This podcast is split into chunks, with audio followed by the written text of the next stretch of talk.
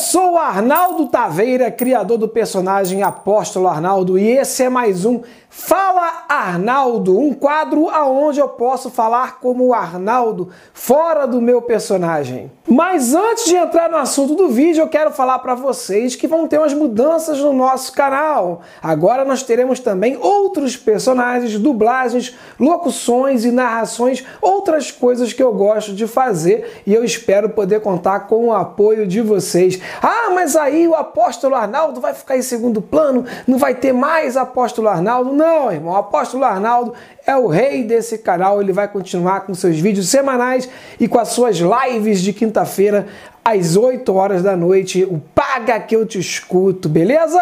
Assunto do Fala Arnaldo de hoje: os falsos milagres, as falsas curas, os pastores que dizem para os fiéis pararem de tomar remédio a pessoa para de tomar o remédio e aí adoece e às vezes vem até a falecer. Eu mesmo já fui vítima disso. Uma vez o pastor colocou a mão na minha barriga e falou que eu estava curado de gastrite. E a igreja toda empolvorosa, é, tá. E aí o pastor falou: Você está sentindo alguma coisa? Eu ia falar o quê, irmão? Não, todo mundo gritando. Como é que eu ia saber se eu ainda estava com gastrite ou não? Eu falei: Não, não estou sentindo nada. Tá curado, tá curado.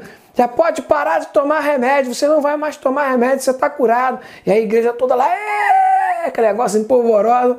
E eu pensei, caraca, e agora? Fui lá fazer o exame. Falei, bom, se eu tô curado, então vou fazer o exame, né, para ver.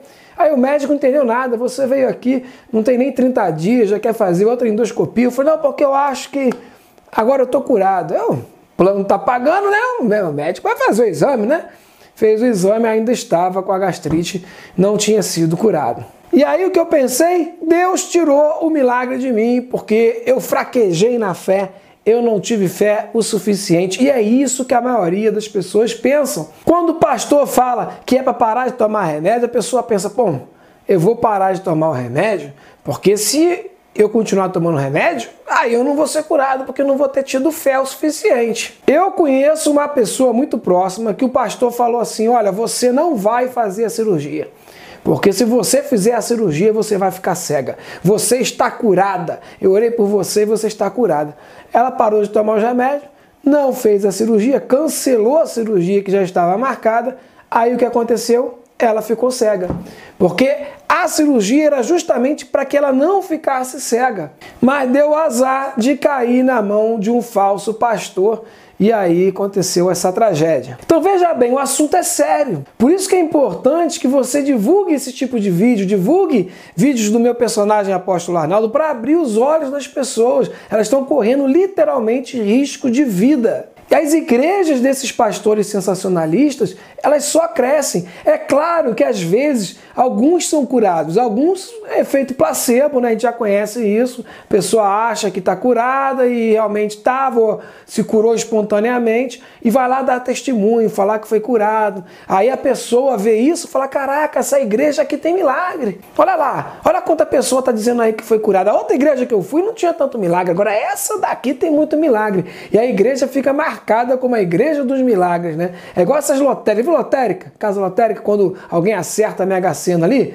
no dia seguinte tem um monte de gente. Ah, essa, essa lotérica aqui é pé quente. Vai todo mundo jogar naquela lotérica como se o prêmio é, fosse obrigado a sair ali de novo. É a mesma coisa com a igreja. Tem igreja que tem esse negócio, fama de ser a igreja do milagre. Então ela acaba enchendo. E aí mais pessoas, mais arrecadação. Por isso que é interessante manter esse jogo. Mesmo que os casos em que dá errado, o contrário, que a pessoa vem a óbito ou acaba adoecendo, esses casos não são divulgados. O que são divulgados são os milagres, entre aspas. E eu digo mais, ainda há no meio desse povo também as pessoas que realmente tiveram um milagre. Isso é opinião minha. Eu acredito que possa existir milagre. E quem cura é Deus, não é o pastor. Mas acontece que os créditos ficam com o pastor. Olha, fui na igreja do fulano lá, o pastor orou e me curou. Aí você pode me dizer assim: não, mas eu sou um cara muito esperto, eu sou um cara muito inteligente, eu jamais cairia nessas armadilhas. Meu amigo, acontece o seguinte: quando você está fragilizado, seu emocional está fragilizado, até o seu intelecto fica fragilizado por conta de alguma doença que os médicos não conseguem curar. Então você vai no desespero procurar a Deus e você às vezes dá um azar de cair numa igreja que tem esses falsos pastores, eles se aproveitam da sua fragilidade emocional para entrar na sua mente e você, sem perceber, você está sofrendo ali uma lavagem cerebral. Mas nós podemos combater esses falsos pastores. Você pode divulgar os vídeos do apóstolo Arnaldo, pode divulgar aqui esse próprio vídeo que eu estou fazendo aqui como Arnaldo. E é engraçado isso, né? Porque esses pastores continuam crescendo e crescendo e crescendo e eu sou apedrejado e eu sou perseguido. Esses dias um produtor foi marcar um show meu para depois dessa pandemia.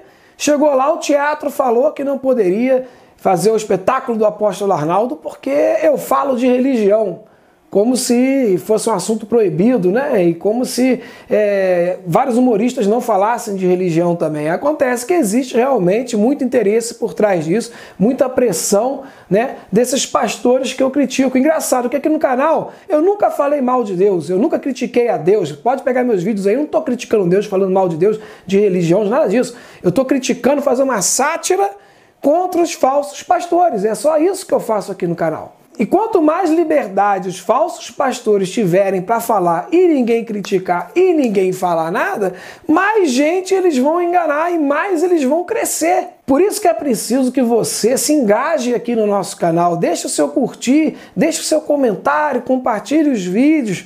E eu que estou tentando abrir os olhos das pessoas, eu sou perseguido.